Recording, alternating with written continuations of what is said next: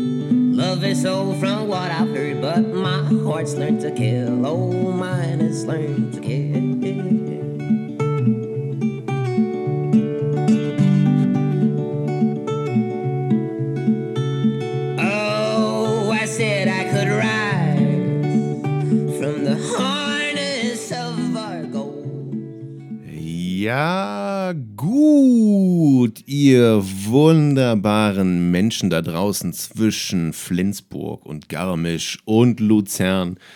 Herzlich willkommen hier zur neuen Ausgabe vom Mixology Podcast im Wonnemonat November. Wundervoll, dass ihr hier mit uns am Start seid. Es hat doch wieder zwei Wochen gedauert. Aber hey, zwei Wochen sind normal. Wir hatten eigentlich eine Woche Karenz versprochen diesmal. Und wenn ich wir sage, dann meine ich einerseits mich. Ich bin Nils aus der Mixology-Redaktion.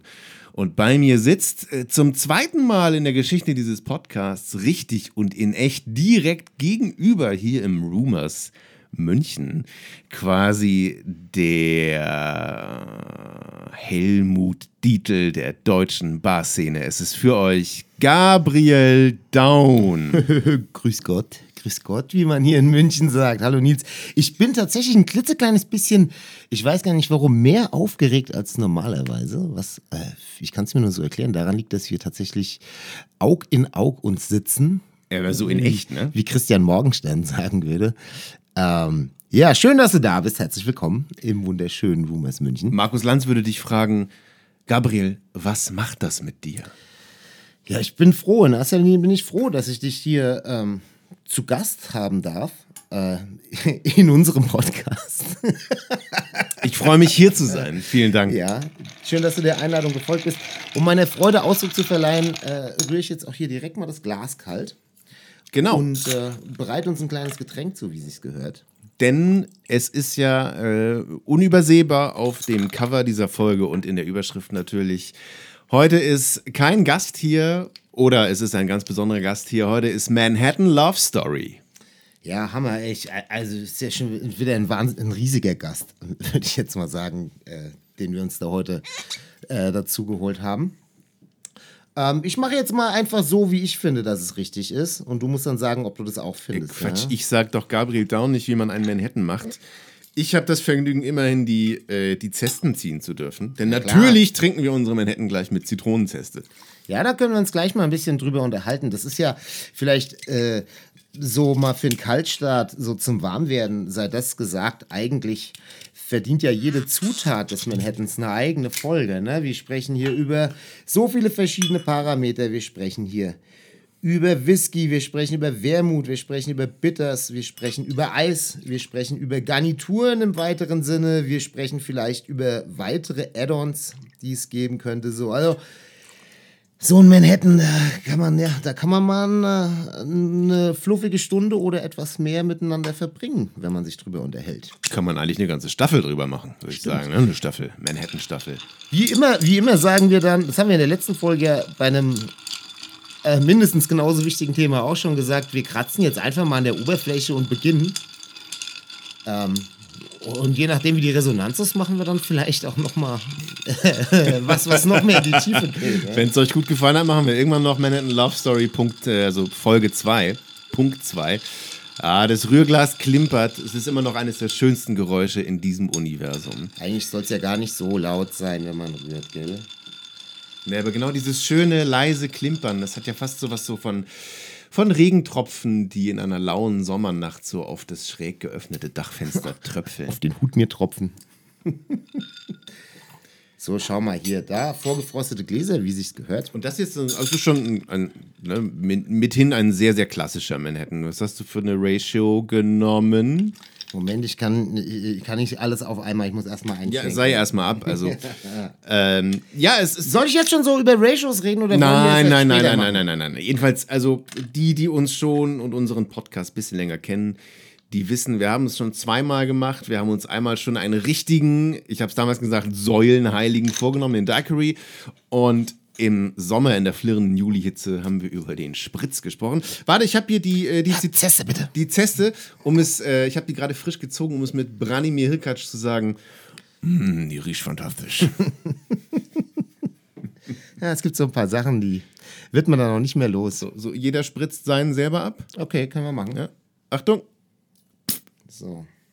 Erledigt. Ganz wichtig für mich, dass man da nicht danach noch diesen Glasrand parfümiert. Das Auf ist ja auch so eine Fall. Unart, die man immer wieder mal beobachtet. Ja, oder sogar den Stiel. Ja, kann ich überhaupt nicht leiden. Ey. Die leichten ätherischen Öle sind jetzt auf den Drink gerieselt und damit soll es auch gut sein. Mehr wollen wir gar nicht. Riecht wirklich fantastisch übrigens. Kein Scheiß. Schmackofatz, zum Wohl. Sehr zum Wohl. Und es ist das allererste Mal in diesem Podcast, dass wir wirklich gemeinsam vor Ort einen Drink rühren und dann trinken. Das ist richtig. Das letzte Mal, äh, als wir zusammengesessen haben, war noch der wunderbare Navid Samabat dabei. Und da haben wir uns auf äh, Schaumwein französischer Provenienz versteift. Während wir über Pulled Pork gesprochen haben. Genau, da musste keiner, musste keiner was rühren. Aber heute ist heute. Und wir sprechen über den Manhattan und da muss man natürlich eine Manhattan zu trinken. Einfach schon so, um sich zu kalibrieren, sag ich mal. So sieht's aus, ja. Wie schmeckt er dir denn? Schmeckt gut, der wird nicht lange halten. Ja, habe ich auch das Gefühl. Wie ein guter Manhattan Aber- halt nun mal so ist. Aber das macht nichts, wobei das Thema Zeit beim Manhattan-Genuss sogar nachher auch noch kurz eine Rolle spielt.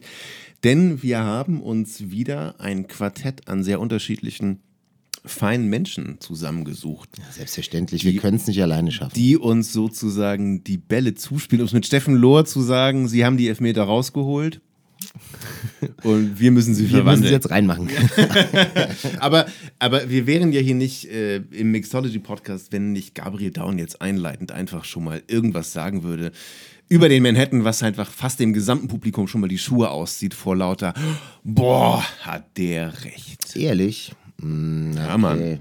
Also ich kann über meinen Lieblingsmanhattan, vielleicht soll ich mal anfangen, über Ja, meinen an. Lieblingsmanhattan zu reden. Äh, ich hoffe, dass äh, das, was ich jetzt sage, den meisten Leuten schon die Schuhe ausgezogen hat. Ähm, dummerweise ist es mittlerweile nicht mehr so einfach.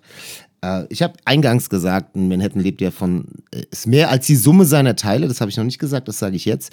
Ähm, aber er lebt halt von Whisky, von Wermut, von der Wahl der Bitters ähm, welche, also welche Garnitur, die Teil des Prozesses ist und so.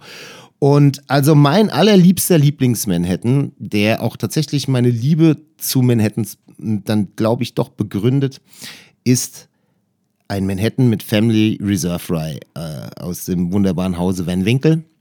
Ja gut, das ist dann natürlich auch gleich wieder so Königsdisziplin. Ja, da kann ich halt eine Geschichte zu erzählen. Das war halt vor mh, 13, 14 Jahren noch gar nicht so eine Königsdisziplin, weil da konnte man diesen Whisky noch für äh, reasonable prices sozusagen käuflich erstehen. Das ist dann ja irgendwann völlig durch die Decke gegangen, aber Van Winkel ist immer noch der beste Rye, den man für Geld kaufen kann. Es gibt viele wunderbare Ryes, aber Van Winkel Family Reserve 13 Jahre ist und bleibt der beste. So. Und ähm, ich meine, äh, fairerweise kann man sagen, mit diesem Rye gelingt wirklich auch dem allerletzten Stümper ein mehr als passabler Drinker. Selbst ein Elfjähriger aus einem Emsch-Piepeldorf könnte mit diesem Stoff einen Old Fashioned Sazerac oder Manhattan rühren, der sich dem Trinker oder der Trinkerin auf ewig ins Gedächtnis brennt. Kann man einem Rye ein schöneres Kompliment machen. Es gibt, wie gesagt, es gibt viele tolle, aber das ist der tollste. Und je älter ich werde, ich bin jetzt noch nicht so alt, aber Doch, bist du. will mit meinem Alter nicht kokettieren, aber je älter ich werde, desto mehr tendiere ich dazu, äh, tatsächlich dazu, ähm, Rice zu schätzen in meinen Manhattans, die eine gar nicht mal allzu große Menge Roggen in der Mashbill haben. Schau an. So, ja. Ich, das war früher mal anders bei mir, aber mittlerweile mag ich tatsächlich so ein bisschen mildere Rice, süßere Rice und da gehört Van Winkel natürlich auch dazu. Den, den wir jetzt hier gerade trinken, hast du gesehen, habe ich mit äh, Woodford gemacht. Auch ein Das ist ja Rye schon ein sehr eleganter Ride. 55 Prozent Roggen, glaube ich, in der Mashbill. So, das ist dann schon, schon äh, einigermaßen übersichtlich für Roggenwhisky. Ähm, ist mir eingefallen, als wir äh, das letzte Mal mit Sandra Winters gesprochen hat, die über den Bourbon Manhattan am Ende gesprochen hat. Ja. Das hätte ich, als ich noch äh, jung und uneinsichtig und viel dogmatischer gewesen bin, hätte ich das abgestraft. Mittlerweile verstehe ich das total. Wenn es wirklich ein Bourbon Manhattan ist, dann muss ein bisschen mehr ABV rein, so würde ich sagen. Aber grundsätzlich ist das eigentlich ähm, ja, bekömmlicher, irgendwie, wenn es nicht ganz so würzig ist und kratzt. Naja, es hat ja auch immer mit, ähm, mit geschmacklichen ähm, Erlebnissen zu tun oder man, kondi man konditioniert sich ja so gewissermaßen selbst ne, durch das, was man so im Laufe eines Lebens trinkt. Und sowas in der Art äh, hat mir eins der, der äh, nie um ein starkes Statement verlegene Oliver Ebert aus dem Beckett's Kopf in Berlin mal gesagt. Und wir hatten das ja auch vergleichbar, eben auch ähm, in der vergangenen Folge mit äh, Sandra angerissen, dass es ja tatsächlich so ist, dass eben eigentlich praktisch alle Rice, die wir so heute kaufen können, die äh, sozusagen uns, unsere Kenntnis und unsere Assoziation mit Rye ausmachen, äh, so sagen wir mal, sehr stark bourbonisiert sind, ne? weil sich die, die Rye-Whisky-Herstellung, die früher sehr stark so in, in Pennsylvania, Maryland, Virginia etc. angesiedelt war, sich dann nach der Prohibition, nach den beiden Weltkriegen dann eben ganz stark in Kentucky konzentriert hat Klar. äh, wo eben vornehmlich Bourbon produziert wurde vorher. Und das hat natürlich dann so die Rice, die wir heute trinken, auch ein bisschen mehr in dieses Schema getragen. Jetzt gar nicht unbedingt nur durch die Mashbill, sondern natürlich auch durch die, durch die Hefen, die benutzt werden und auch durch die Lagerung, wie die durchgeführt wird. So dass wir, glaube ich, ich habe das äh, im Vorgespräch schon zu dir gesagt, ich auf jeden Fall nicht von mir weisen würde, dass mir bestimmt viele gute Barleute auch einen Bourbon Manhattan unterjubeln könnten. Und ich würde gar nicht feststellen, dass es Bourbon ist. Ja, aber das liegt auch ein bisschen ja daran, dass so, ich sag mal, ganz grundsätzlich, auch wenn man so pur American Whiskey verkostet, American Whiskey finde ich eine der am allerschwierigsten zu verkostenden Kategorien darstellt. Einfach weil du zum Beispiel aufgrund der Alkoholstärke relativ schnell getäuscht werden könntest, wie viel Roggen zum Beispiel in der Mashbill ist. Ne? ist Also richtig. woher kommt die Würze? Kommt die richtig, von hohem ABV? Kommt die von ein bisschen mehr Rye in der Mashbill? Warum ist es milder? Äh, wird da Weizen äh, reingeschummelt? Also mit geschummelt ist nicht despektierlich gemeint, das machen ja echt ein paar sehr, sehr gute Häuser. Ähm, oder ist es einfach, naja, ein Rye, der nur 40, 41 Prozent hat, so. Äh, und gleichzeitig ist das ja auch dann wiederum das Schöne, weil man dadurch, das ist sozusagen ein, ein großes Set Tasten, auf die man schon drücken und mit denen man spielen kann, wenn es um die Zubereitung eines Manhattan Cocktails geht. Ja, ja, richtig. Ja, ja. Äh, also man kann quasi nicht drei Manhattans nebeneinander stellen und sagen, ein Manhattan ist ein Manhattan ist ein Manhattan. Ist aber gerade ganz interessant, was du sagst mit der Alkoholstärke. Ohne jetzt groß spoilern zu wollen, ist ja so, dass von den Leuten, die hier gleich bei uns sozusagen ihr Manhattan-Minütchen äh, dalassen, dass einige von Rittenhouse sprechen, so als äh, Rye, mit dem sie sozusagen den Manhattan kennengelernt haben. Und tatsächlich war Rittenhouse ja sozusagen einer der ersten regulär verfügbaren Ryes. Und gerade bei Rittenhouse ist es ja so, ich bin mit der Mashbill jetzt ad hoc nicht vertraut, aber Rittenhouse punktet natürlich auch durch die breiten Schultern, die er durch seine 50 Prozent erreicht. Ne? Also ich vermute, dass Ja, ja. mit Rittenhouse immer die Bonded-Qualität gemeint ist. Genau. Äh, wenn die später angesprochen wird. Es, ich glaube, den gibt es nicht mehr zu kaufen. Wir hatten damals mal in der Bar auch einen 40-prozentigen Rittenhouse, der sich tatsächlich auch ganz anders dargestellt hat. Ähm, auch schon Spaß gemacht hat. Mir damals so ein bisschen, heute würde ich es vielleicht anders bewerten, aber damals ein bisschen zu lasch. 40 ist schon wenig. daher kam. Aber ich äh, werde es gleich mal so parallel, ich weiß es auch auswendig nicht, ich werde es mal äh, parallel vielleicht recherchieren, äh, ob ich die Mashbill rausfinde. Ähm, es ist schon eher ein würziger Vertreter der Kategorie, so viel ist mal sicher. Ja, denke ich mal. Äh, weil wir jetzt schon so viel über unsere wunderbaren Gäste gesprochen haben, wollen wir vielleicht äh, den oder die erste schon mal ähm, zu Wort kommen lassen? Ah, nee, warte mal, warte, warte, warte. Ich, vielleicht, das schieben wir jetzt noch mal kurz rein. Müssen wir. Das war nicht äh, Bob Dylan, der da gerade gesungen hat. ich bin mit Sicherheit nicht der Einzige, der sich Nee. das fragt. Vielleicht Nee. könntest, könntest du da nochmal kurz für Klarheit schaffen. Es- Nee, wir reden schon lange, aber ist auch egal, denn es ist eine äh, Gabriel und Nils Zweierfolge und da nehmen wir uns Zeit füreinander und für unsere Themen. Nee, es ist nicht Bob Dylan. Es äh, fangen wir so, also Leute, die mich äh, einigermaßen kennen, und ich glaube, es sind recht viele, wissen, dass ich äh, in jüngeren Jahren, als ich noch nicht aufs Rubicon zugeschritten bin, äh, viele Nächte in Clubs verbracht habe äh, als DJ und dass mein Augenmerk da vor allen Dingen so auf altem Soul und äh, R&B lag, also so Geschichten eben Motown etc. Ist mir schon Hat man schon aufgefallen, mitbekommen ja. auch an dieser Stelle oder eben äh, dem weiteren Begriff so von ernsthafterer elektronischer Tanzmusik oder Techno. Ähm, tatsächlich ist aber eine ganz, ganz alte äh, persönliche Liebe für mich abseits vom Club, äh, ist schon immer Folk. Und ich entdecke gerade einen Musiker wieder, der ein schwedischer Musiker, der heißt, ich glaube, Christian Mattsson. Äh, als Künstler heißt er The Tallest Man on Earth. Stark. Was äh, vor allen Dingen darauf rekurriert, dass er, glaube ich, nur 1,70 Meter groß ist. Also er nimmt sich selbst offenbar nicht ganz ernst. Oder zu ernst. Ja, jedenfalls, wir haben, wir haben gerade The Tallest Man on Earth gehört und ähm, das ist von, das ist Love is All heißt der Song von seinem zweiten Album The Wild Hunt, das ich so vor zwei Monaten wiederentdeckt habe. Und äh, erstens leben wir nach wie vor irgendwie in einer Welt, in der man glaube ich, das ein oder andere Portionchen Liebe gerade ganz gut vertragen kann. Und genau, du hast gesagt, Bob Dylan, also The Tallest Man on Earth ist von all den Folkmusikern oder überhaupt Musikern, die irgendwann mal versucht haben, wie Bob Dylan zu klingen, was er eindeutig getan hat in seinen frühen Alben, äh, der einzige, der dabei nicht lächerlich wirkt, weil er wirklich ziemlich gut singt und weil er vor allen Dingen sagenhaft gut Gitarre spielt. Deshalb hatte ich einfach Lust auf Love is All von The Tallest Man on Earth. So, hört euch das Album mal an, The Wild Hunt. Es ähm, passt eigentlich in jeder Lebenslage und macht ungeheuren Spaß. Ja, hat mir auch richtig gut gefallen. Höre ich mir wahrscheinlich in Zukunft auch häufiger an. Also Solltest du machen. fall quasi in den gleichen Tunnel wie du jetzt rein.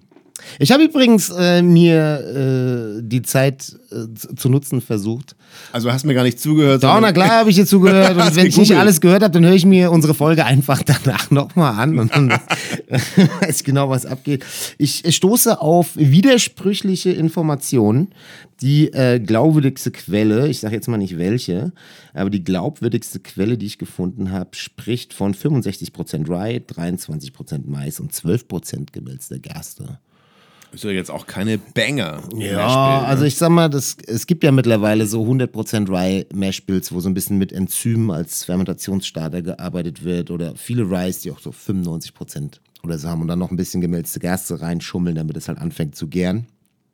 Aber 65 Prozent, also da fallen mir schon einige äh, Ryes ein, die weniger haben, sage ich mal. Da fällt mir auch noch was Witziges zu ein, weil ich vor fast zehn Jahren, also noch bevor ich Chefredakteur von Mixology wurde, aber eben schon Autor war, habe ich mal Fred No interviewt. Also den. Ist er, ist er immer noch der Master Distiller bei Jim Beam oder ist mittlerweile jemand nachgerückt? Also Fred No, jedenfalls siebte Generation Beam Family und Master Distiller. Und mit dem sprach ich auch über Mashbills. Und ich habe dann zu ihm gesagt, äh, es gibt ja schon ein paar Ryes, die 100% Roggen enthalten. Und Fred No lehnte sich so ein bisschen zurück und lächelte verschmitzt und sagte dann, yeah, some say they do. ja, das, äh, äh, das ist diese, ich weiß nicht, diese seltsame Hassliebe, die äh, Brenner aus Kentucky äh, ihren Mitbewerbern gegenüber pflegen. irgendwie, äh, irgendwie mögen sie sich schon alle äh, so untereinander, aber irgendwie haben sie dann auch immer so eine Meinung, die sie dann in einem schwachen Moment irgendwie äußern, wo man merkt, okay, nicht ganz alles, nicht ganz alles. Ähm, Freddy No offiziell Master ist er bei Jim Beam der achten Generation. Freddy No, also sein Sohn wahrscheinlich dann jetzt. Ne? Genau. Genau. Also statt Fred jetzt Freddy. Exakt, das ist der Sohn von Fred No. Und der übernimmt jetzt langsam das äh, Ruder. Wir befinden uns im Augenblick in so einer Art Transferzeit, wenn ich das richtig verstanden Muss habe. ja auch sein. Wo dann quasi so die Tagesgeschäfte ähm, und der Code äh, für den Safe, wo die Häfen drin liegen, und so langsam, langsam übergeben werden. So. Ist ja auch richtig so, kann man nicht ad hoc machen. Gut, wenn man sich die Zeit nehmen kann. Ähm, jetzt habe ich aber eben schon mal gesagt, ne, wir äh, lassen uns jetzt mal den, den ersten Experten sozusagen Ja, vor schon wieder äh, Noch eine- sechs Minuten. eine weitere, eine weitere, ähm, äh, wie, wie soll ich sagen, eine weitere Perspektive vielleicht anbringen. Und ich freue mich richtig auf den, der jetzt kommt. Es ist ähm, äh, ein den Hörern und Hörerinnen dieses Podcasts vermutlich kein Unbekannter. Ey, wenn doch, dann holt es nach. Ja, genau, dann habt ihr anscheinend nicht alles gehört. Äh, es ist unser Freund Jakob Etzold, der uns seine Ansichten über den Manhattan zuteil werden lässt. Also jetzt live und direkt sozusagen aus Melbourne. Jakob Etzold für euch. Exakt. Hallo ihr Lieben, Freunde der Nacht und Töchter der Sonne. Ähm, der Manhattan, bestimmt einer meiner Lieblingsklassiker und ähm, ich liebe den so sehr, weil es so viele Variationen gibt und der äh, so bekömmlich ist während dem Essen oder nach dem Essen oder auch einfach so in einer ruhigen Bahnnacht. Ähm, meine Lieblingsvariation ist äh, eine Rezeptur, die kommt äh, aus dem Poego Club äh, aus dem Jahre 2006, glaube ich, von Audrey Saunders und es ist der Little Italy. Und da haben wir äh, einen Roggen Manhattan und mein Favorit ist da immer noch der Rittenhouse, äh, weil er ein bisschen mehr, ein bisschen mehr Wumms hat und dann davon 50 Milliliter circa, kann man auch ein bisschen hochfahren. Ähm, und dann haben wir noch äh, 15 Milliliter Chinar, was wahrscheinlich der, die, ähm, den Namen erklärt, Little Italy. Und ähm, 15 roter Vermut. Und da ist nach wie vor Cocchi Torino mein Favorit. Ähm, alles kalt gerührt, ähm, vielleicht noch ein bisschen Orange abgespritzt und das war's dann schon. Little Italy, mein, ähm, mein, mein Manhattan der Wahl. Ähm, schöne Grüße aus der Ferne, schöne Grüße aus Australien. Ähm, wohl bekommt's, euer Jakob.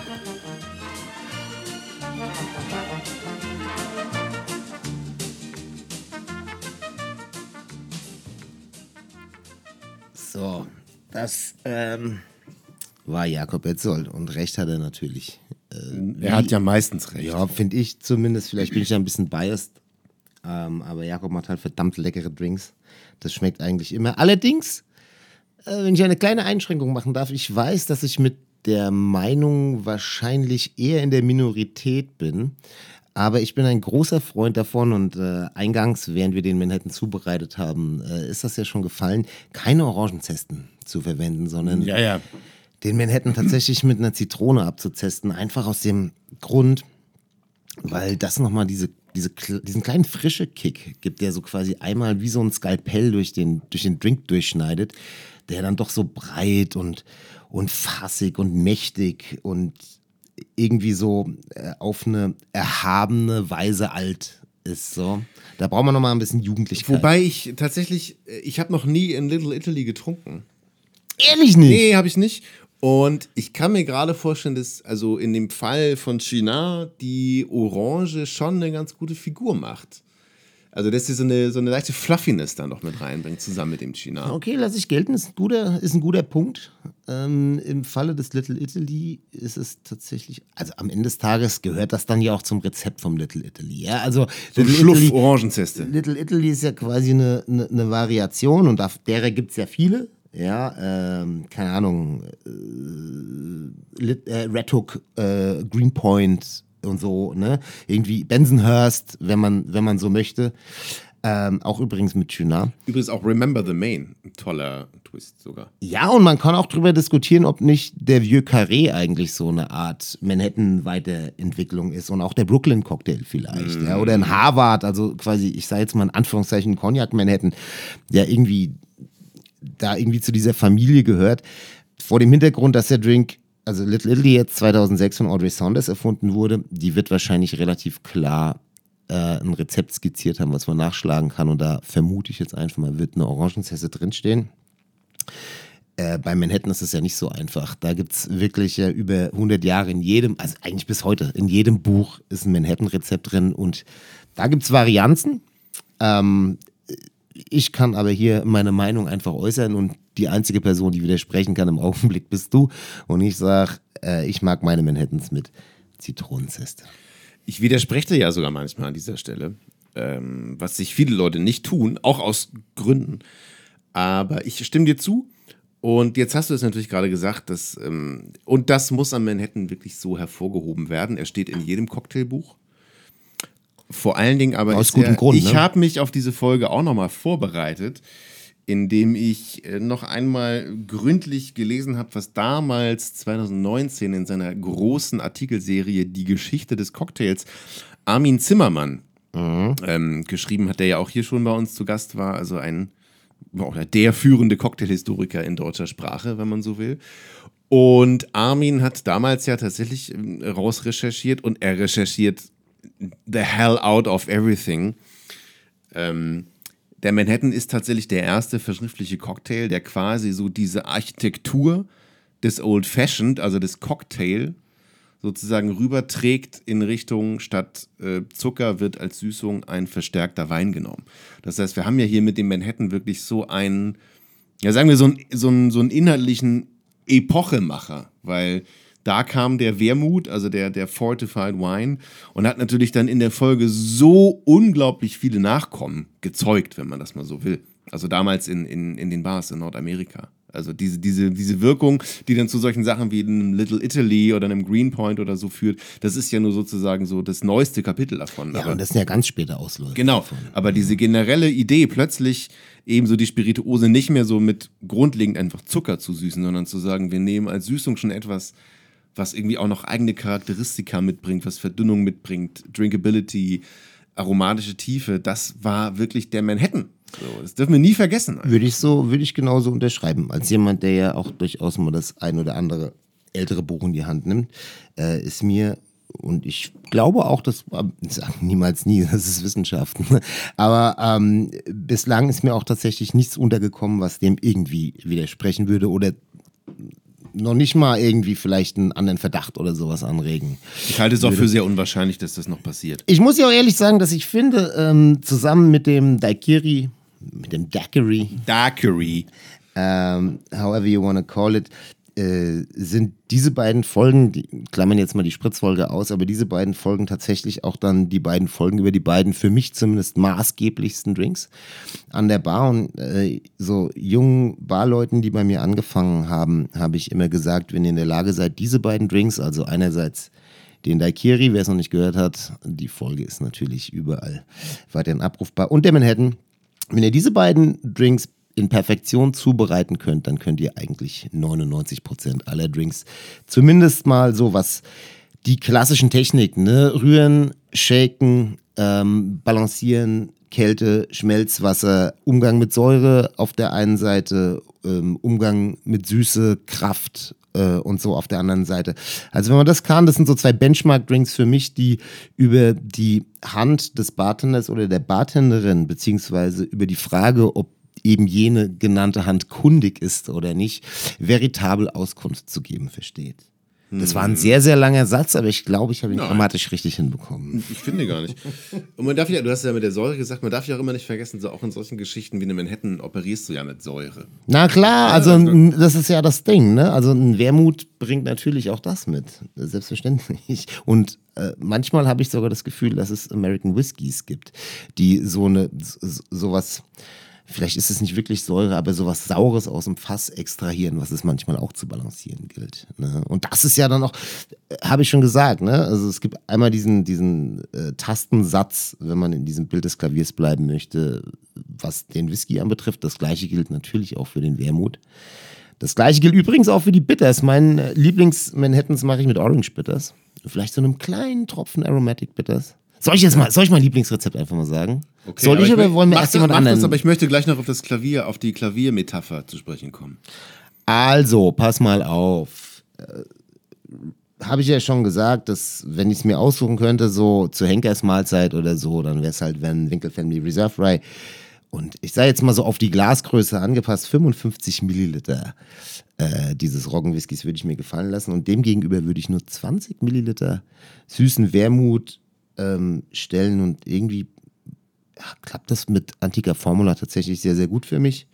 Äh, zwei kleine Dashes Reagans Orange Bitters und ein Dash Abbott's Bitters.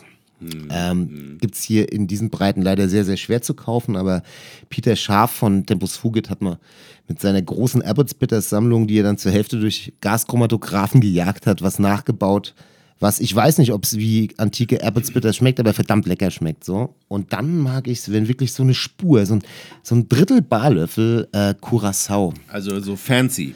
Also eigentlich so wie bei, also im weitesten Sinne, das ist jetzt natürlich angeglichen, das Rezept äh, so auf meine Präferenzen, aber eigentlich so ähnlich, wie man es bei Harry Johnson findet. Ne? Auch da ist Curacao drin und ähm, das gibt schon so eine Brightness, die ich eben über die Zitronenzeste gesagt habe. Also eigentlich ist es ein, so ein Drink, der, der alles hat, ne? der so auf dieser Skala so weit oben und so weit unten, also tiefe, ganz, ganz tiefe Töne, die da schwingen und ganz, ganz hohe Ja, helle ja. Klänge so und das ist wunderbar. Ich versuche jetzt gerade so eine Überleitung wieder zu dem Klavier zu bauen für dich. Weißt Nee, musst, musst du gar nicht, musst du gar nicht. Aber jetzt muss ich natürlich auch mein, mein Rezept, und es ist eigentlich total beliebig, ähm, weil äh, du hast es eben schon gesagt, dass du dich auch immer mehr so, so in, eher so grundsätzlich in Richtung dieser schmelzigen Manhattans ähm, bewegst. Und ich mag tatsächlich, und das ist wirklich unbezahlte Werbung, ich mag wirklich sehr gerne Manhattans mit, mit dem Jack Daniels äh, Single Barrel Rye, der Ah, ja, schön ja. schmelzig ist, der irgendwie so geile, so, so, so Steinobst, Kirsche, vielleicht so ein ganz, ganz kleines bisschen Zwetschge.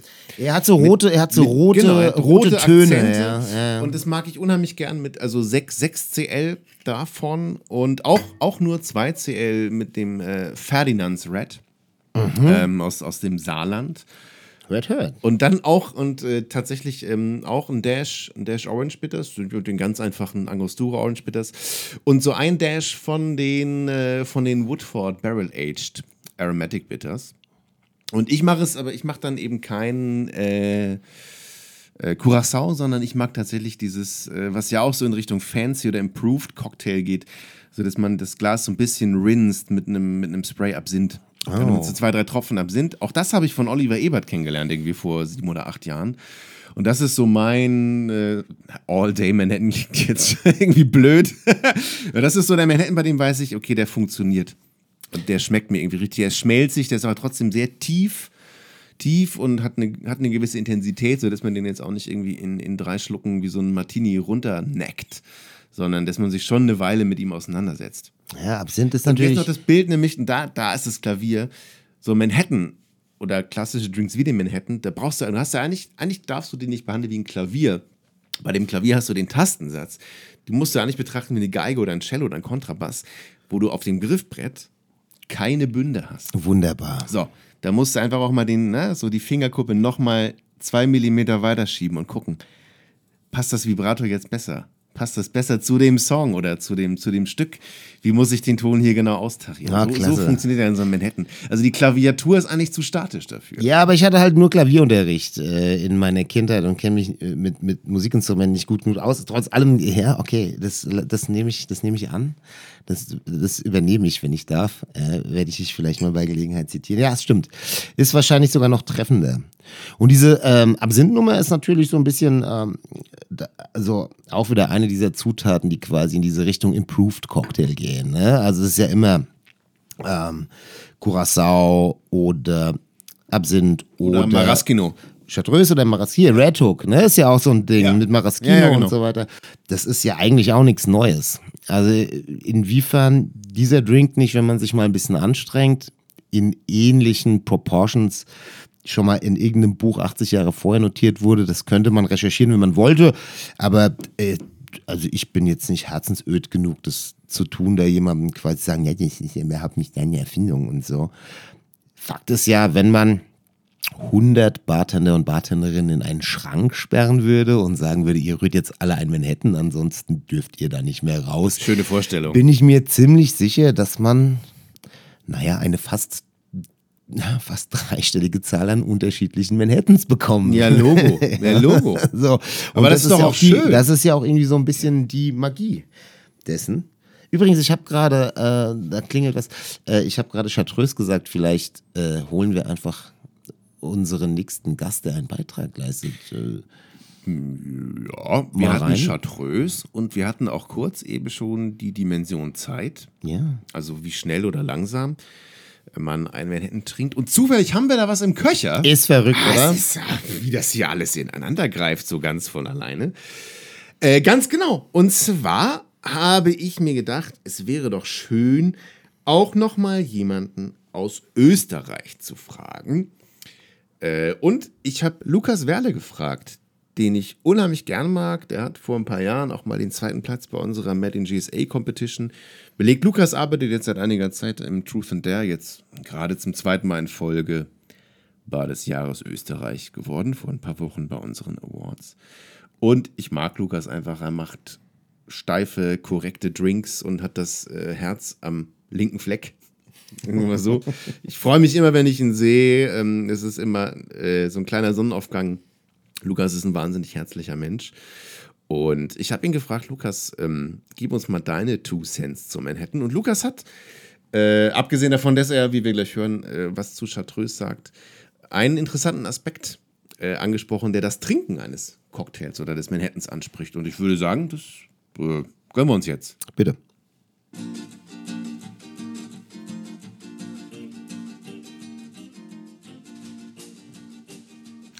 Hallo und Servus, ihr lieben Menschen. Es freut mich ungemein, in diesem wundervollen Podcast meinen Senf ob des Themas Manhattan zum Strittigen geben zu dürfen. Für mich persönlich bedeutet der Drink ja ein absolut geiles Spannungsverhältnis von Zeit und Zutaten. Zum einen ist der Cocktail trotz seiner simplen Grundzusammensetzung kein Kind von Statik. Sobald sich der Manhattan im Glas bereit gemacht hat, beginnt die Transformation, die ich so sehr daran liebe. Die Veränderung von Temperatur und Textur. All das lässt sich durch Geduld oder eben Ungeduld steuern. Zum anderen sind die Specs eine wunderbare Spielwiese für all die Möglichkeiten, die diesem Drink innewohnen können. Welcher Rye verhält sich mit welchem Wermut wie und wie viel Bitters verwende ich? Persönlich bin ich bei Manhattan auf der nicht allzu trockenen Seite unterwegs und finde abseits der klassischen Rezepturen neue Interpretationen immer wieder spannend, solange dem Whisky und dem Wermut genug Platz zur Entfaltung geboten wird. Wenn es um einen mehr als soliden Riff eines Manhattans für mich persönlich geht, bin ich immer wieder beim Greenpoint. Ich mag die erweiterte Kräutrigkeit des Drinks durch den gelben Mönchstrunk, habe aber absolut kein Problem, wenn der Wermut mal anders ausfällt. Das entspannteste Manhattan-Erlebnis hatte ich mit Sicherheit im Dante in New York im Herbst letzten Jahres. Da hat einfach alles gepasst. Die Zeit, das Setting und natürlich der Drink. Es war grandios und die Erinnerung wärmt mich gerade immer noch wie der langsam genossene Manhattan damals. In diesem Sinne, Cheers aus Wien, habt es fein und auf bald bei einem guten Glas gemixten.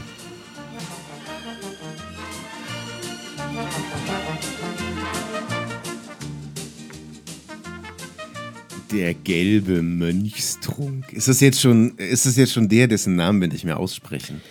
Doch, machen wir natürlich. Machen wir natürlich. Äh, müssen wir das Rezept eigentlich erklären? Also, das ist ja immer so ein Ding. Wir tun immer so, als ob das alles bekannt sein Das müsste. Greenpoint-Rezept. ja, ist ja ein bisschen verwirrend. Er heißt Greenpoint, wird aber mit gelber Chartreuse Genau, so sieht's aus. Also einfach benannt nach einem Stadtteil von Brooklyn. Genau, also wie der Red Hook ja zum Beispiel auch, ne? Oder der Bensonhurst.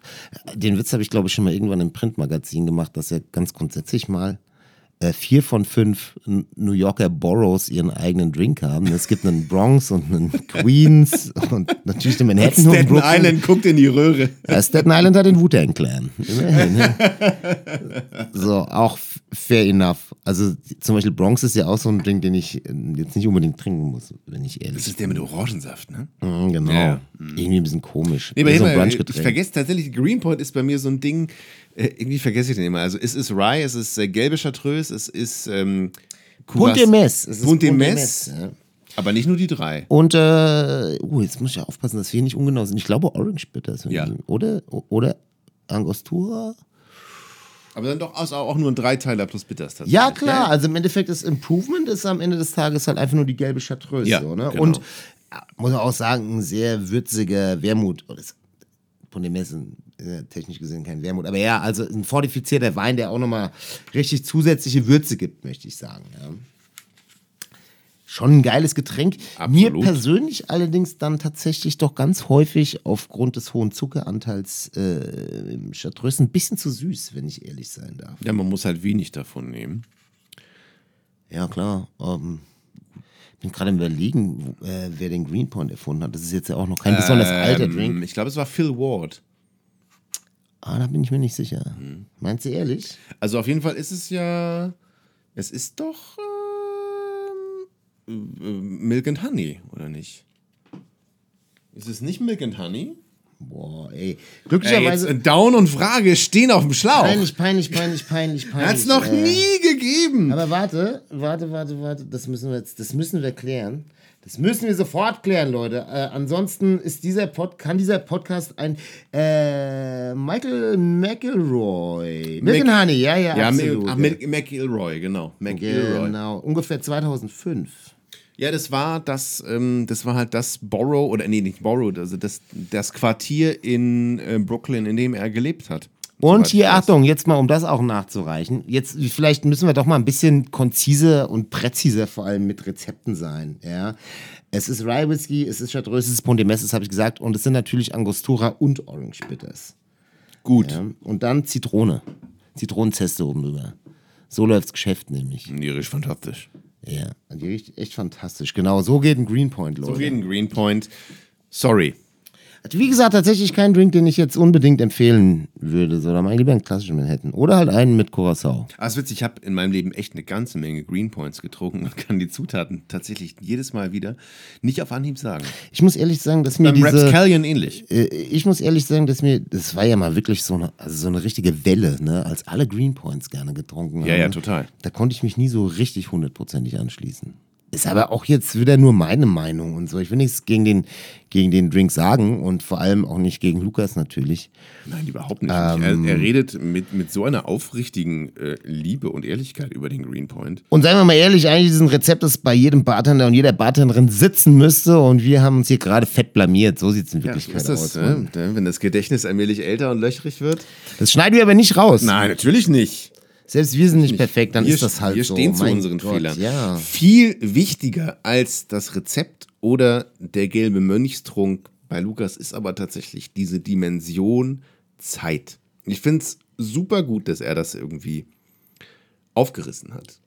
Denn das macht ja wirklich viel, viel, viel, viel, viel vom Genuss eines Drinks aus. Meinst du jetzt, nachdem er im Glas gelandet ist Genau. oder während er zubereitet Nee, nachdem er im Glas gelandet ist. Also er spricht ja über diese Dauer des Genusses und wie sehr er es genießt, dass der Drink sich dann eben auch in relativ überschaubarer Zeit dann doch so transformiert.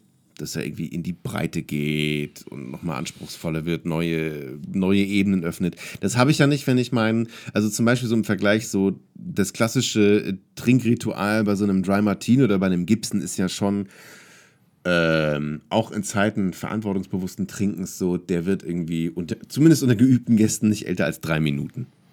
Naja, das hat natürlich den, äh, den Hintergrund, dass warmer Gin einfach nur disgusting ist.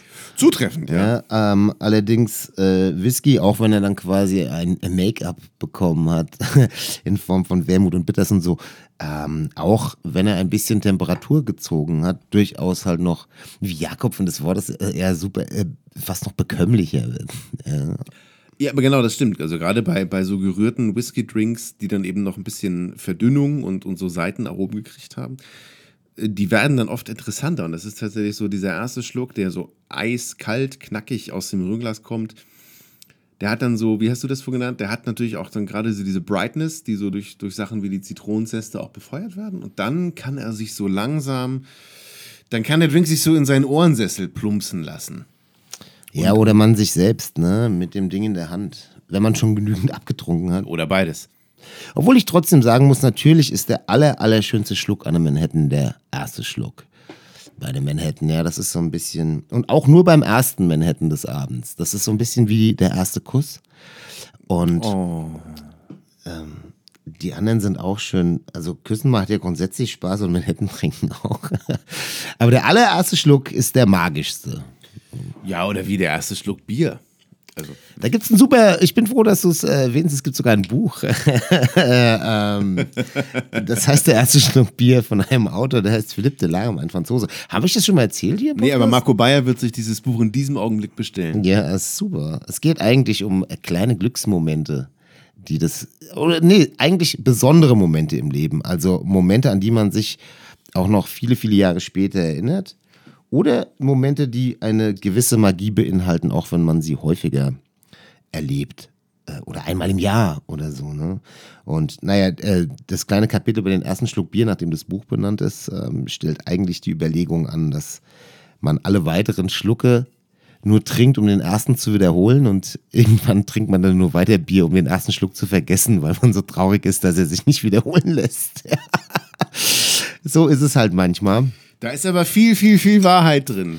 Nur das Gute ist, also zumindest den ersten Schluck Bier kann man ja eigentlich mehrfach die Woche reproduzieren. Das ist richtig, ja. Und den ersten Schluck Manhattan, so wenn das Wetter heute war sehr, sehr sonnig in München, aber wir haben jetzt nun mal November und jetzt ist die Zeit, Manhattans zu trinken. Ist jetzt ja auch ein Getränk, das ich nicht unbedingt äh, auf, äh, im Terrassengeschäft sehe. ja. Ähm, dafür haben wir ja es eine Spritzfolge gemacht ohne Daikiri-Folge. Es gibt Leute, die sowas können, aber die sind doch eher rar gesät tatsächlich. Ich weiß nicht, ob die rar gesät sind, aber mit denen gehe ich lieber nicht aus. Psychopathen. Ich, irgendwann hat mir mal ein Gast erzählt, dass er, und das ist schwer vorstellbar, äh, seinen besten Manhattan mal auf dem Sonnendeck eines Kreuzfahrtschiffs getrunken hat. Ähm, da kann man sich ja, no offense hier gegen Kreuzfahrtschiffe und die dortigen Bars. Trotzdem, man kann sich so ein bisschen vorstellen, wie ein Manhattan schmeckt. Der auf einem Kreuzfahrtschiff serviert der wurde, auf? Kreuzfahrtschiff Sonnendeckbars zubereitet wird. Und viel wichtiger ist aber die Frage, was sind das für Leute, die sich, äh, ich stelle mir da auch direkt, ich stelle mir den Mann natürlich ausschließlich in weiß gekleidet vor. Was sind das für Leute, die so mit, mit Sonnenhut und weißem Polo und weißen Bermuda-Shorts irgendwie bei 35 Grad im Schatten auf dem Sonnendeck eines Cruise-Liners stehen und sich irgendwie um 16 Uhr nachmittags denken, so, jetzt einen schönen Manhattan. Ja, kann ich genau sagen. Hitze. Kann ich genau sagen, was das für Leute sind. Das sind Leute, die denken, es sei eine gute Idee, auf so einem riesen Rotzpot zu sitzen. Ja, der, ich weiß nicht, wie viele, wie viele Liter Diesel pro Stunde verballert.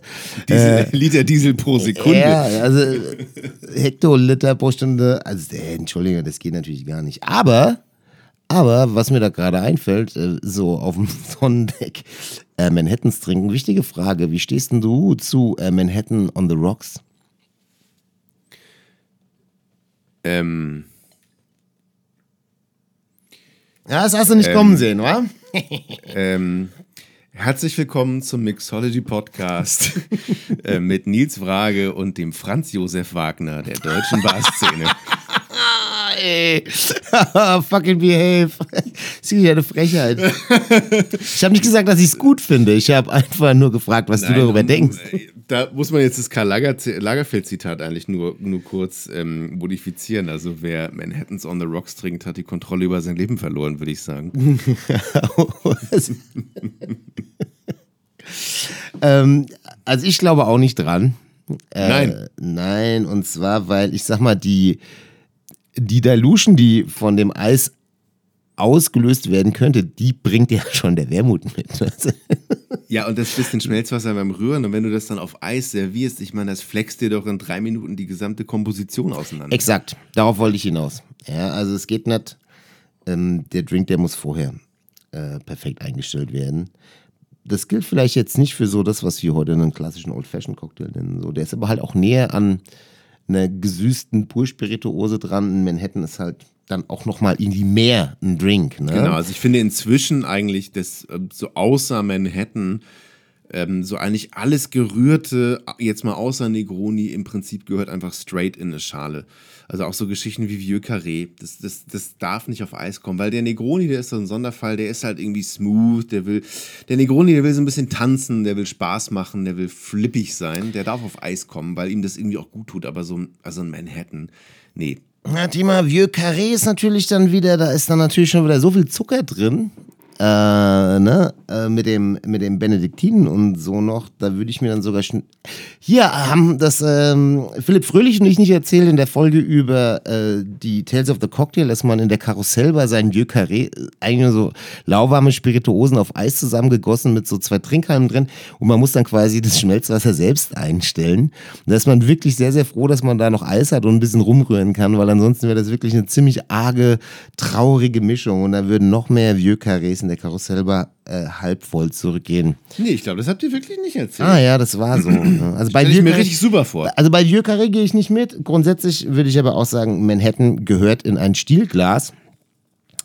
Ähm, ich würde auch ganz gerne die Tür öffnen und eine weitere Stimme reinlassen, die sich über genau gerade eben dieses Stielglas beziehungsweise die Beschaffenheit und die Form des äh, etwaigen zu wählenden Glases äußert. So, so. Ja, ja. Ähm, herzlich willkommen. Die, weil wir natürlich wie immer up to date sind, haben wir die amtierende, frisch gebackene Newcomerin des Jahres aus dem, ich sage es nicht ohne Stolz, aus der Hotelbahn des Jahres, die unlängst vor einem Monat bei den Mixology Bar Awards ausgezeichnet wurde. Die Rede ist natürlich von der wunderbaren Roxy, Roxanne Helm Ja, wir haben ja einfach die Leute, wir wissen, wo der Frosch die Locken hat. Ne? aus dem Provokateur Hotel. Und äh, ja, ich würde sagen, wir hören uns mal an, was sie so zu sagen hat, wenn du einverstanden bist. Ich bin total einverstanden und schicke mal vorweg so, ne, was ähm, beim Daiquiri der auf jeden Fall zu vermeidende Double Strain ist, ist äh, beim äh, Manhattan das auf jeden Fall zu vermeidende Servieren on the rocks. Und jetzt freue ich mich aber äh, auf Roxy.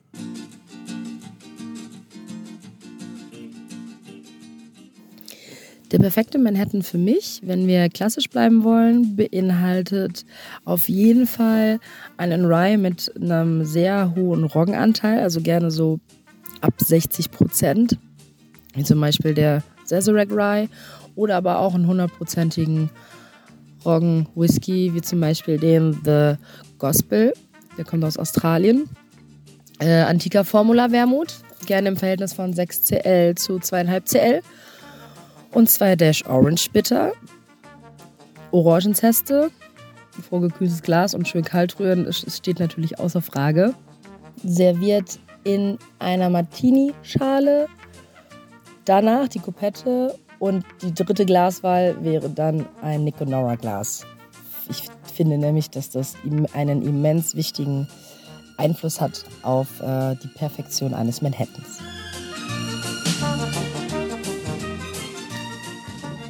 Wahre Worte, äh, die Roxy da gesprochen hat. Ähm, was natürlich nicht nur für Manhattan gilt, sondern grundsätzlich für wahnsinnig viele Getränke. Und ich glaube sogar so ein Thema, worüber man sich grundsätzlich viel zu wenig Gedanken macht oder sich viele Leute äh, zu wenig Gedanken machen, in welches Glas gehört dieser Drink. Und zwar nicht, weil die Garnitur halt nur so gut hält oder gut drauf aussieht oder das Instagrammable ist, sondern wirklich, wie wird der Drink am aussagekräftigsten, welches Glas ist dann, äh, will jetzt nicht übertreiben, aber fast schon so als Zutat ähm, zu verstehen. Finde ich, äh, finde ich einen Gedanken, über den man viel, viel häufiger sprechen müsste. Ich gehe nicht mit mit diesem V-Shape, mit, mit dieser Martini-Schale so, das ist ein Glas, aus dem ich Manhattans nicht so gerne trinke. Es sei denn, ich bin in den USA und es fühlt sich dann halt einfach so very US-mäßig an und man ist halt irgendwie so, ich sag mal in Anführungszeichen im Urlaub. So wie damals, als du und ich im, im Hilton äh, Nashville diesen, diesen epochalen, miserablen Manhattan bekommen Das war eine haben. Katastrophe, In ja. Martini-Glas, ja. ja. Hast du, glaube ich, sogar einen Artikel drüber geschrieben, ne? Nee, das war eine andere Bar in Nashville, die noch schlechter war. Ja, Nashville und seine Bars. ey. Ähm, nein, nein, nein. Can't wait to be back. Also, ich, ich, ähm, ich weiß mich irgendwie frei von der Vermessenheit äh, beurteilen zu können, welches Glas vielleicht so äh, am Ende so wirklich das beste Glas für einen Manhattan oder für irgendeinen anderen Cocktail ist. Ähm, tatsächlich, äh, oder vorweg gesagt, so ich meine, also ein Martini-Glas, finde ich, ist halt tatsächlich auch ein Glas, da gehören Martinis rein und sonst gar nichts. Ah, ich würde noch nicht mal Martini Und ich sagen, trinke muss genau, ich trinke Martinis mittlerweile auch am ich liebsten aus, aus, aus kleinen Coupetten. Ähm, ansonsten unterlegen Gläser ja nun aber einfach auch Moden. So, ich habe das Gefühl, Jetzt in den letzten drei, vier Jahren kommt halt quasi alles, was vor zehn Jahren in der Findungsphase der, der aufkeimenden neuen Bar in Coupetten kam, kommt halt jetzt gerade in Nick Nora Gläser.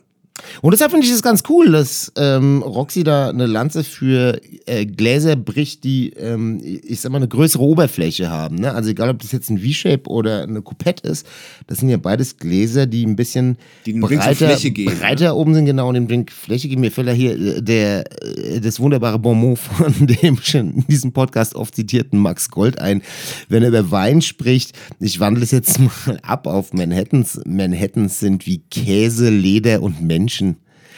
Er muss atmen. und, und, und da ist natürlich eine Coupette oder meinethalben ein V-Shape, das stellt, also hat Roxy jetzt ja zur Diskussion gestellt und wir greifen das mal auf, ähm, durchaus jetzt kein, kein Glas, das wenig Sinn ergäbe. So, ich lasse mir aber natürlich auch ähm, weiterhin, muss niemand Schweißausbrüche bekommen, wenn er keine, äh, keine Coupetten in der Bar hat und ich komme rein und muss mein Manhattan aus dem Niconora-Glas trinken. Es gibt durchaus Situationen, die schlimmer wären. Zum Beispiel kein Manhattan zu trinken. Für Ja, mich. Oder einen on the rocks. So was nämlich, ja. Das, das Insofern- Problem an dem, an dem, äh, an dem V-Shape oder Martini-Glas und bitte, bitte, bitte, bitte nicht Cocktailspitz sagen. Boah, ey, oder warte mal, was gibt's noch? Ähm, oh, fällt mir gleich ein. Es gibt noch so ein paar andere Begriffe für dieses Glas. Und da brichst mich sonst. gleich. Entschuldigung. Das Schlimmste daran ist ja, sind gar nicht unbedingt die, die, die sensorischen Eigenschaften, was, was die Fläche des Drinks ist ja gut sogar, aber du kleckerst mit dem Scheißding. Ja, du kannst damit nicht durch den Raum laufen. Nee, sowohl stimmt, als ja. Kellner wie auch als Gast. Also stell dir mal so ein, so ein Tablett mit drei Martini-Gläsern voll.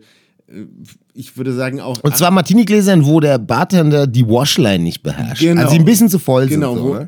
auch 80 Prozent der versiertesten Kellner und Kellnerinnen einfach aufgrund der, der, ba der basalen äh, Gesetze der Physik einfach scheitern müssen, wenn sie mit diesem Tablett mehr als zehn Schritte laufen. Äh, und auch der Gast, dann hast du dieses volle Glas und den ersten Schluck, den nimmst du mit so einem komisch vorgewölbten, weißt du, fast so eine Art Duckface. Weil, weil dieser Rand, äh, der ist ja doch anders bei einer Coupette, geht der halt irgendwie nicht nach unten weg, sondern so nach schräg vorne.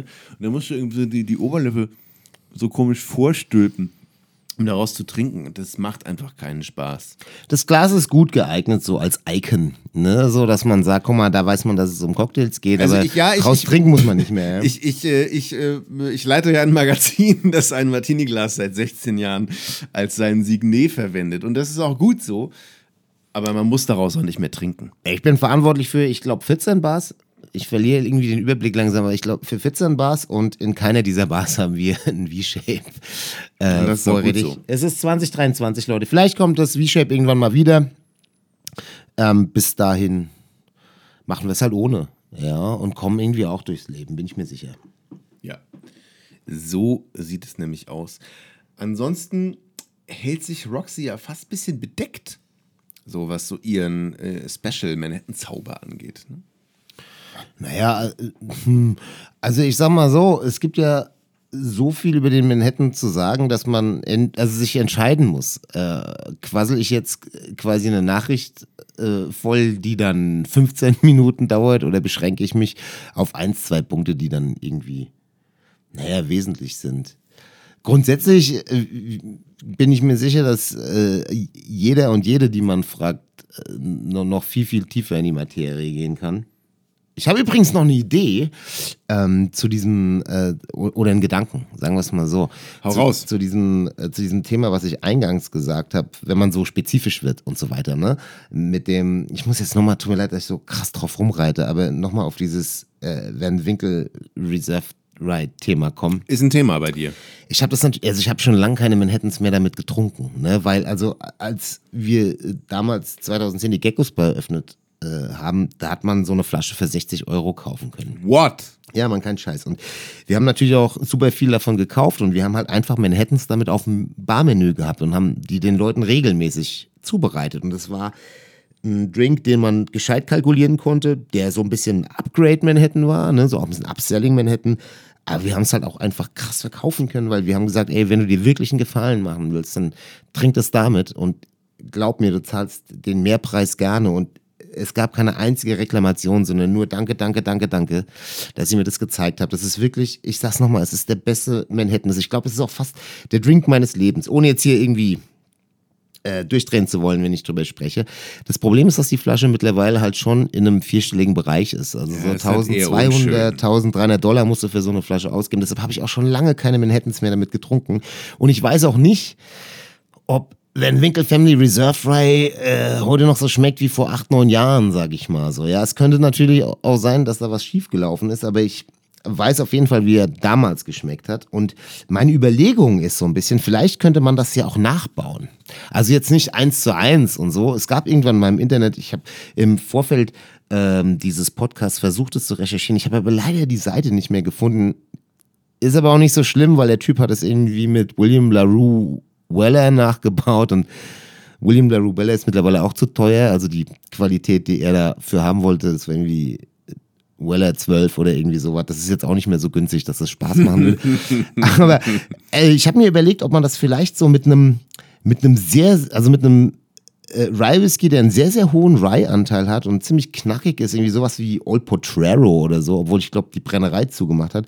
Wenn man dem dann so einen richtig weichen Bourbon gegenüberstellt, weiß ich nicht, sowas wie Maker's Mark 46 oder so, weißt du? Also wo vielleicht sogar noch ein bisschen äh, Weizen der Meshbill ist und der relativ süß und geschmeidig daherkommt. Wenn man das so 60 Prozent Rye, 40 Prozent Bourbon irgendwie so zusammenblendet, ob man da nicht vielleicht auf was kommt, was dann quasi wieder so da hinten rauskommt, was ich so vermisse, weil es mittlerweile so teuer ist und ich mir das natürlich nicht leisten kann oder sich fast keiner leisten kann, der es wertschätzen würde.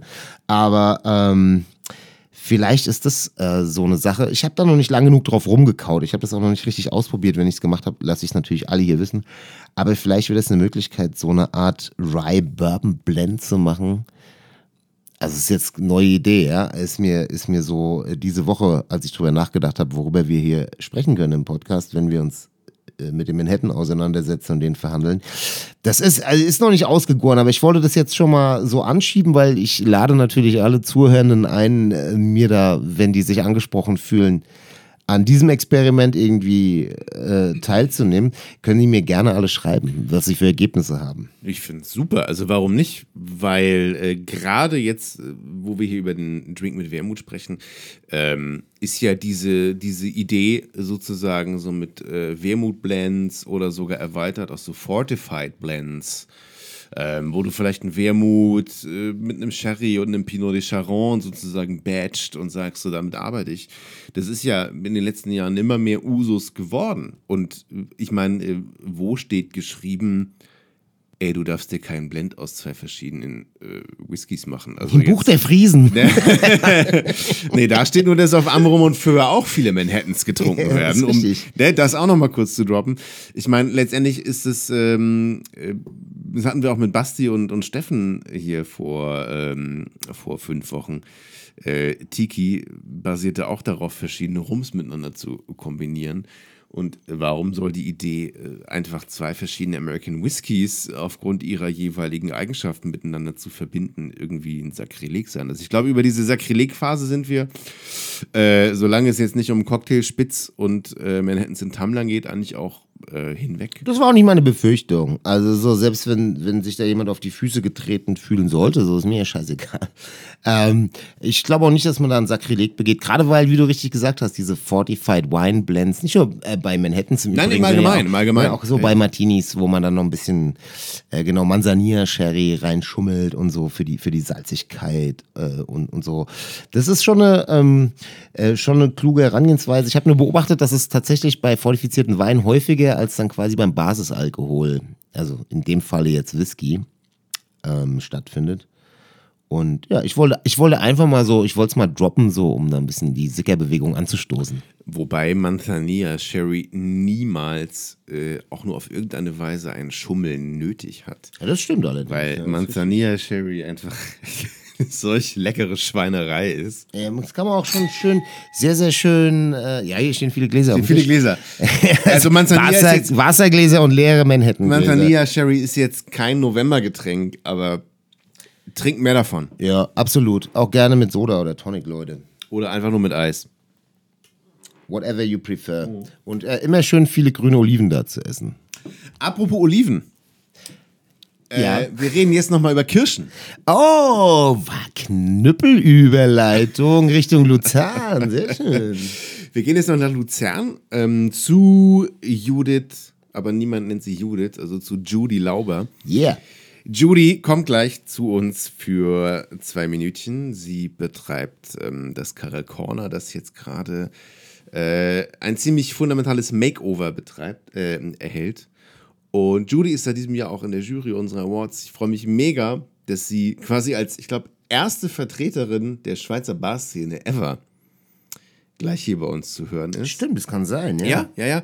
Und ähm, Judy hat auch lange in Freiburg gearbeitet mit, also ist ja Schweizer Grenze, mit sehr guten Leuten, also mit Leuten wie Boris Gröner und, und Andi Schüller. Und äh, ich habe auch Judy gefragt, ähm, du, was ist irgendwie deine Manhattan-Story? Und sie hat in ihrer gewohnt schmuven Judy-Art äh, die Kirsche so ein bisschen zentriert, was ich ziemlich cool fand. Und ich würde sagen, das hören wir uns jetzt als letzten kleinen Gastbeitrag nochmal an. Judy.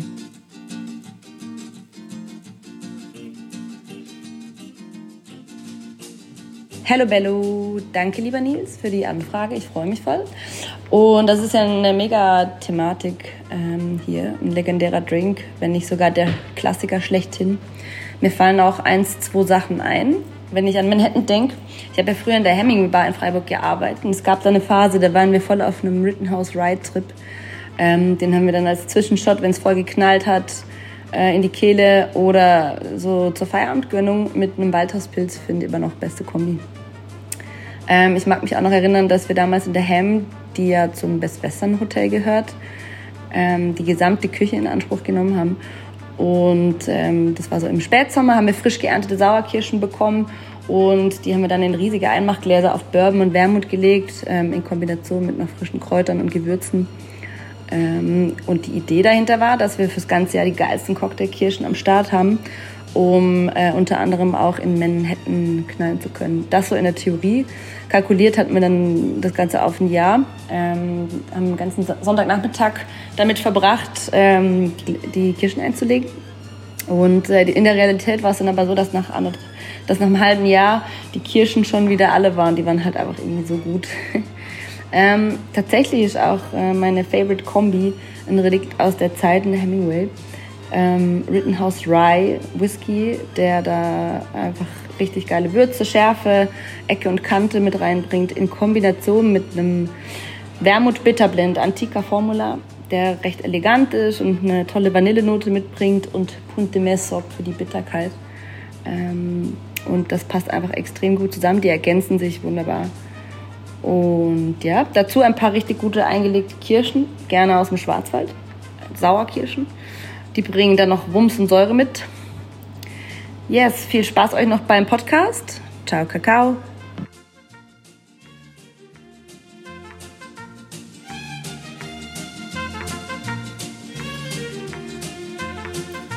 Da war ja auch sozusagen der Wermutblend in Nuke. Ja, und be- beziehungsweise wie Judy richtig gesagt hat, ähm, Wermut Bitterblend. Stimmt, sie hat ja kein, sie hat ja so, genau, sie hat keinen Angostura oder ähnliches Gen drin. ja, gehabt, ja, ne? äh, weiß ich nicht, aber mit Bitter meint sie natürlich den Ponte Mes. Ne? Genau, Also ja. dann auch irgendwie in diese Kategorie eigentlich so der fast, fast schon Amari oder quasi Amari ja dann irgendwie so mit reinrutscht, auch wenn er auf Weinbasis ist. Ähm, kein Wermutkraut beinhaltet, glaube ich. Und dementsprechend natürlich auch kein Wermut ist. Kann man übrigens auch, äh, by the way, ne, so Quintinas und so weiter, also mal grundsätzlich die Kategorie der weinbasierten, gebitterten äh, Produkte so, das beschränkt sich ja auch nicht, das haben wir schon, äh, haben wir vergessen, wir haben zwar über Sherry und so geredet, aber überhaupt nicht darüber, das beschränkt sich natürlich nicht auf Wermut, ne, sondern da gibt es natürlich ganz, ganz, ganz viele Möglichkeiten, das auch mit anderen fortifizierten Weinen zu machen, die trotzdem äh, halt so in ihrer Stilistik quasi Wermut-esk sind, Absolut, ja. to say the least.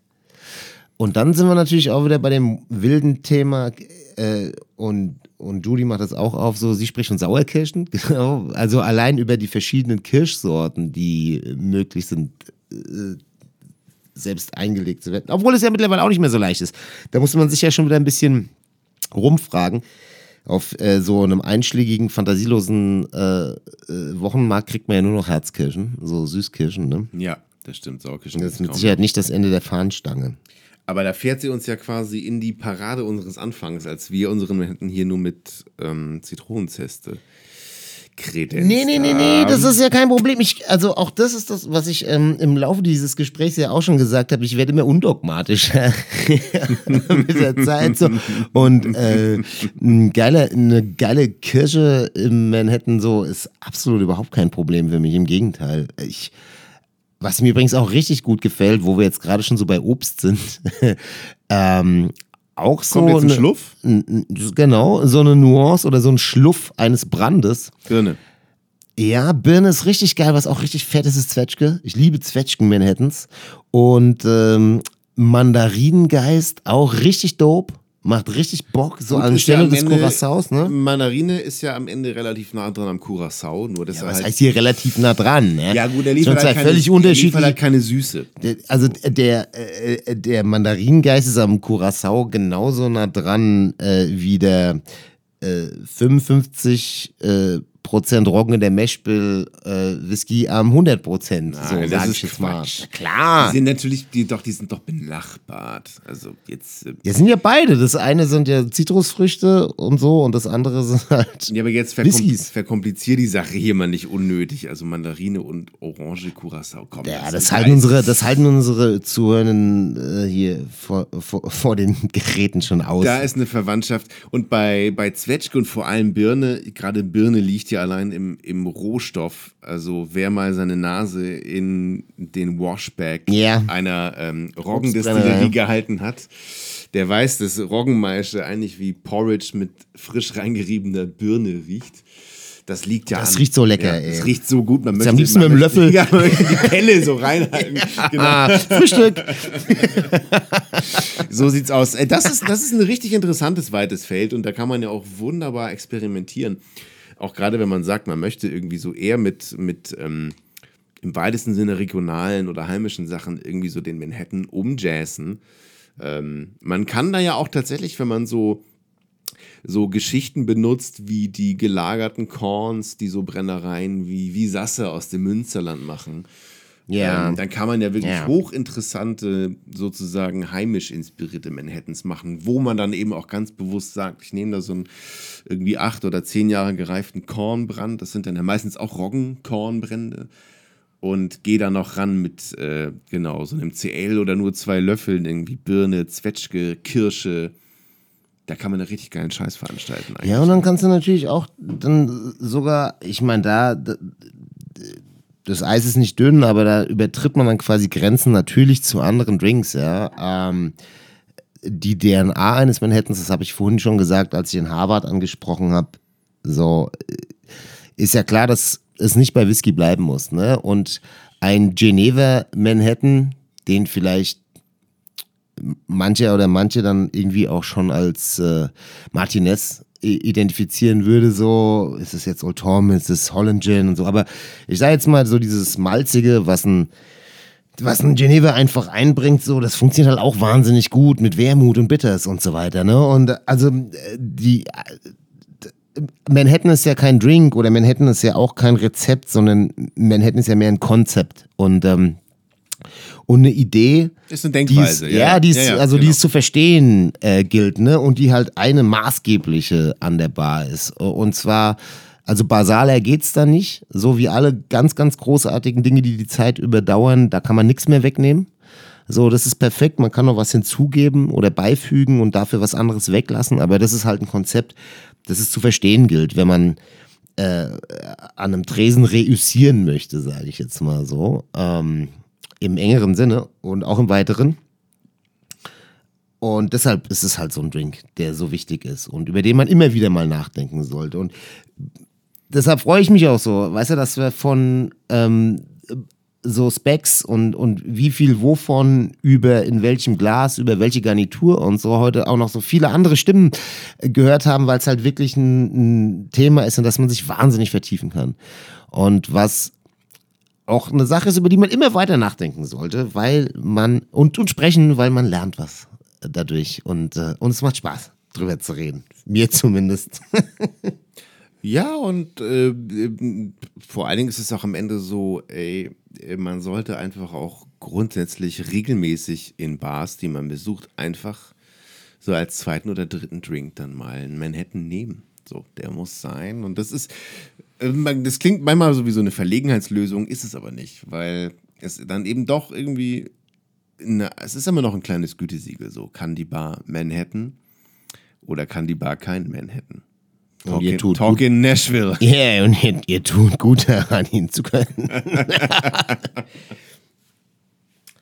Ey, Jetzt haben wir schon wieder eine Stunde 15 voll gelabert. Alter, wie geht das? Naja, gut, wir haben halt über den Manhattan geredet. Wir haben schon längere Distanzen hier hinbekommen. Ja, das stimmt. Allerdings nicht vergessen, wir waren zu zweit.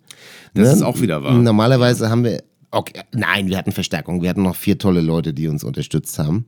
Ja, nicht, dass man uns jetzt irgendwie sowas wie äh, so Lustlosigkeit oder äh, so falsche abgeklärt hat unterstellt, dass wir jetzt plötzlich hier wieder die Spieldauer äh, verringern. Nein, überhaupt nicht. Aber auch hier vielleicht einen kleinen, äh, kleinen Blick hinter die Kulissen. So, wir müssen morgen nochmal ran. Es gibt natürlich auch einen Grund, warum wir beiden äh, Ja, in das ist München sind. So. Also, nein, das, also das, um jetzt auch mit so Gabriel Down-Ethos zu kommen, das ist ja wohl kein Grund.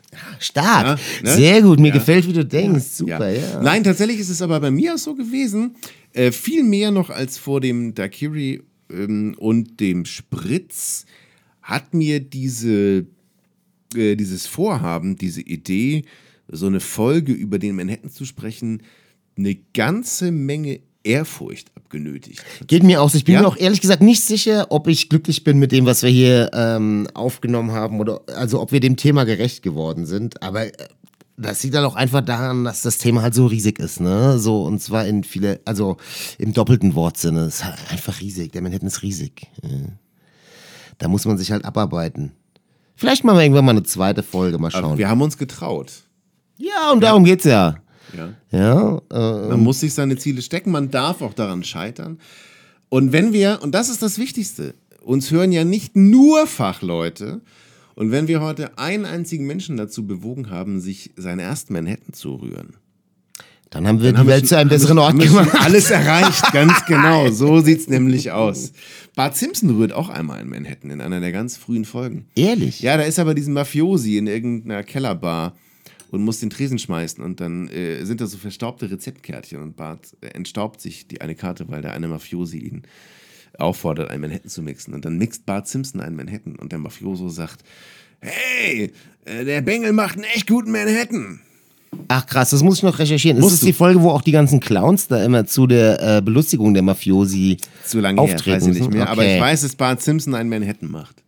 In einem Cocktailspitz. Aha. Ja, das ist wohl eine Folge aus den 90ern, Waren die ne? 90er. Ah, na gut, okay. Sei ihm nachgesehen. Hier könnte man auch mal eine gesonderte Folge machen mit über so Fails, äh, was Drinks in Filmen anbetrifft. Oh, da müsste man aber mal richtig Recherche machen. Ja, ja, da ist, müsste ja man- nicht, ist ja hier nicht unsere Stärke. Hier Das- reden wir ja einfach immer nur, wie uns der Schnabel gewachsen ist. Ja, oder wir machen ein Buch draus. Oder wir machen ein Buch draus. Gucken. Und dann mit den, korrekten, mit den korrekten Rezepten. Genau. Genau. Ihr habt, ihr wisst ja, wo, wir uns, wo ihr uns findet. Ja, wir sind leicht zu erreichen über Instagram oder so. Whatever. Sagt uns auch, wenn ihr andere Drinks im Köcher habt, über die ihr uns unbedingt reden hören wollt. Wir reden richtig gerne über Drinks. Wir sehen auch, dass ihr gerne ähm, zuhört, wenn, ist- wenn wir über. Drinks sprechen. Das sind tatsächlich Folgen, die sich immer ähm, großer Beliebtheit erfreuen. Ja, oder um hier nochmal transparent einen Blick hinter die Kulissen zu, ähm, Kulissen zu gewähren. Also diese beiden Folgen, die wir dieses Jahr gemacht haben über den Daiquiri und die Terrassendrinks, also den Spritz im weitesten Sinne, das sind dieses Jahr mit ziemlicher Deutlichkeit die meistgehörten äh, Episoden. Also tut mir leid, Sven Krass, tut mir krass, leid, Navid Samawat, der Daiquiri und der Spritz haben euch da nochmal den Schneid abgekauft. Wow.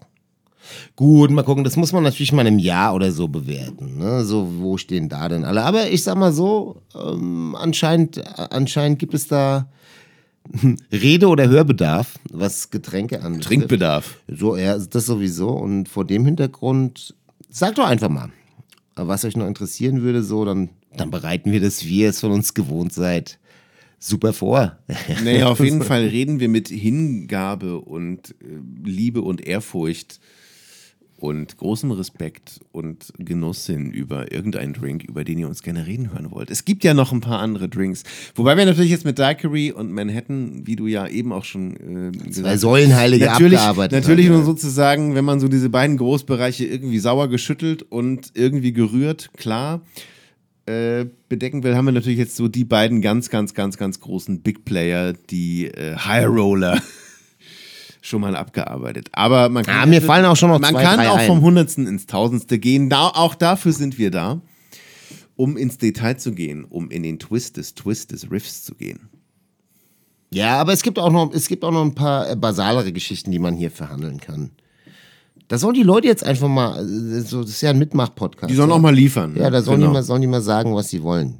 Ey, komm, wir machen jetzt mal, wir, wir, wir machen jetzt mal die Biege, bevor die Leute unser, un, unserer Stimmen überdrüssig werden. Dabei klingen wir heute so gut. Ja, ich nicht so. Ich habe, ähm, das kann ich vielleicht auch noch kurz erzählen, äh, vergangenen Samstag, äh, den sechsten Geburtstag der wunderbaren Trisuba Alles gut. äh, mitgefeiert und äh, einen neuen Rekord an der Karaoke-Maschine finde, du aufgestellt. klingst aber schon wieder relativ normal. Ich war, ich war vorgestern das erste Mal in meinem Leben bouldern und kann mich kaum diesen Stuhl aufrecht halten, weil alles so weh tut. Trotzdem waren wir hier und haben uns Zeit genommen für unser Millionenpublikum. Und ich glaube, es steht jetzt eigentlich nur noch aus, dass du dir einen Rausschmeißer-Song. Ja, ich habe mir natürlich, oder? im, ich hab mir natürlich im, äh, im Vorfeld Gedanken gemacht. Weißt du, was ich mir wünsche, was wir jetzt hören? Ich weiß es, aber ich sage jetzt, ach, weiß ich gar nicht, erzähl mal. Äh, der Interpret heißt John Baptiste, der dürfte vielleicht äh, bekannt sein, der hat einen Oscar gewonnen und Grammys und so weiter, ist ein krasser Musiker und ich wünsche mir seine Version des St. James Infirmary Blues. Der, das wirst du mir wahrscheinlich sagen, äh, gleich, wenn du, also wenn hier die Mikros aus sind und wir den Song gehört haben, dass das gar kein richtiger Blues ist, aber es ist so ein, so ein geiles Ding, das auf jeden Fall in Moll gespielt wird. Und der heißt halt so gibt, ich glaube, Louis Armstrong hat das als erstes, äh, hat das als erstes mal aufgegriffen und gespielt. Ja, jetzt ganz Nee, ruhig. ich lege die Karten auf den Tisch. Schieß los. Ich habe vom Blues keine Ahnung. Ach, ehrlich jetzt? Ähm, habe ich dich voll, ja. habe ich dich voll auf den falschen Fuß erwischt? Genau, auf dem falschen Blues. Ja, sehr gut. Ähm, der Blues ist ja eigentlich nur ein äh, harmonisches so ein Kadenzschema, so bestimmte Akkorde hintereinander. weg, Okay, jetzt hast du ich mich weiß. natürlich wieder erwischt. Ja. Und ist aber natürlich auch eine Gattung. Also auch bei Bob Dylan gibt es ja mehrere Songs, die den Blues im Titel haben, die aber jetzt streng genommen keine Blues sind. Insofern alles gut. Wir hören jetzt einfach den Blues. Riesending, Riesending. Ist übrigens auch der letzte Song, der äh, am Ende der dritten Staffel True Detective läuft. Die wieder richtig super war, nachdem die äh, zweite Staffel so underwhelming war und die erste wirklich von allen gesehen äh, werden sollte. So ist das dann doch. Ähm, ja, also das ist so, das hat mich damals richtig raus, äh, äh, rausgeschmissen, so richtig abgeholt, äh, wenn am Ende John Baptiste den St. James Infirmary Blues äh, spielt und ähm, das Protagonistenpaar verlässt die Bar und, und läuft durch diese Tür, die strahlend leuchtend erhell ist und erhellt ist und genauso ähnlich entlassen wir euch jetzt aus diesem Podcast. Ich habe noch was Wichtiges vergessen. Oh. Äh, Stichwort Blues. Der aktuelle Lieblings-Manhattan-Twist von Marco Bayer ist übrigens der Revolver Oh ja. mit äh, Kakaolikör, oder? Ja, ist witzig. Äh, Kommt demnächst was auf Mixology Online? Und äh, so gesehen hat uns ja Judy äh, die Rausschmeißerworte schon vorweggenommen in ihrer Replik über es den Manhattan. Perfekt, genau. Jetzt hören wir ein bisschen Blues und sagen wie Judy, bis zum nächsten Mal. Ciao, Kakao. I went down to St. James Infirmary.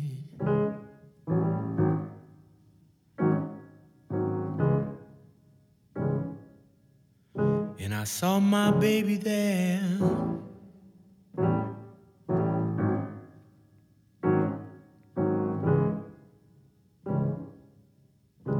Stretched out on a long white table, yeah.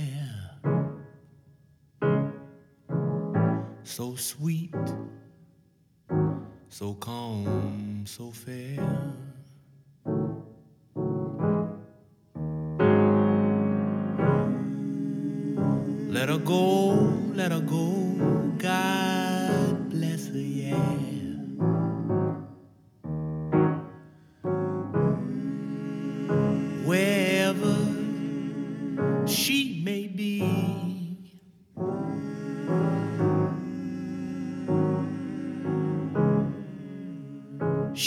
Search this wide world over, yeah.